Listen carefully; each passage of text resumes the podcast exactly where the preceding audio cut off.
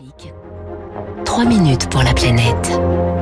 Avec Crédit Mutuel Asset Management, acteur majeur de la finance responsable. 7h-5. Bonjour Baptiste Gabory. Bonjour Dimitri, bonjour à tous. Direction ce matin le Muséum national d'histoire naturelle à Paris qui propose à partir de ce matin une nouvelle expérience qui s'appelle Revivre. C'est un parcours en réalité augmentée pour redonner vie à 11 espèces disparues. Vous l'avez testé Baptiste Et eh oui, ça se passe dans la magnifique salle des espèces menacées et disparues de la grande galerie de l'évolution. Vous arrivez, vous enfilez des lunettes de réalité augmentée avec un casque. Commence alors un parcours de 15 minutes.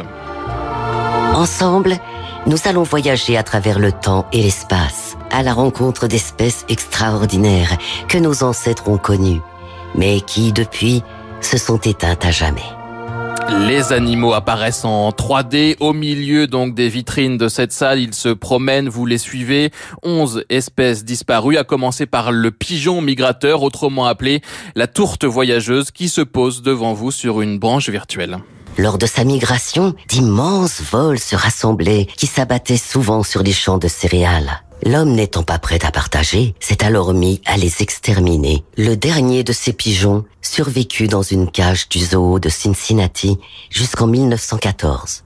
Un peu plus loin, vous croisez la ritine de Stellaire, un cousin du Lamentin près de 9 mètres de long qui vivait dans le Pacifique Nord, disparu en 1768, chassé euh, pour son huile et sa viande. Il y a aussi la tortue géante de Rodrigue qui s'est éteinte en 1800 ou encore le dodo de l'île Maurice, ces oiseaux de plus d'un mètre de haut décimés par euh, les marins euh, qui les chassèrent et par les rats arrivés dans les cales des bateaux qui mangeaient les œufs des dodos.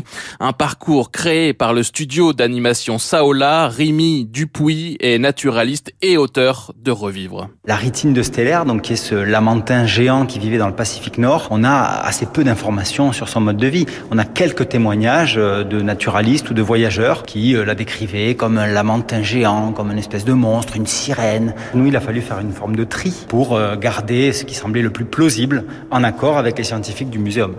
Deux ans de travail, de recherche, de modélisation, de fabrication, y compris sur le comportement des animaux reproduit le plus fidèlement possible, comme pour les dodos.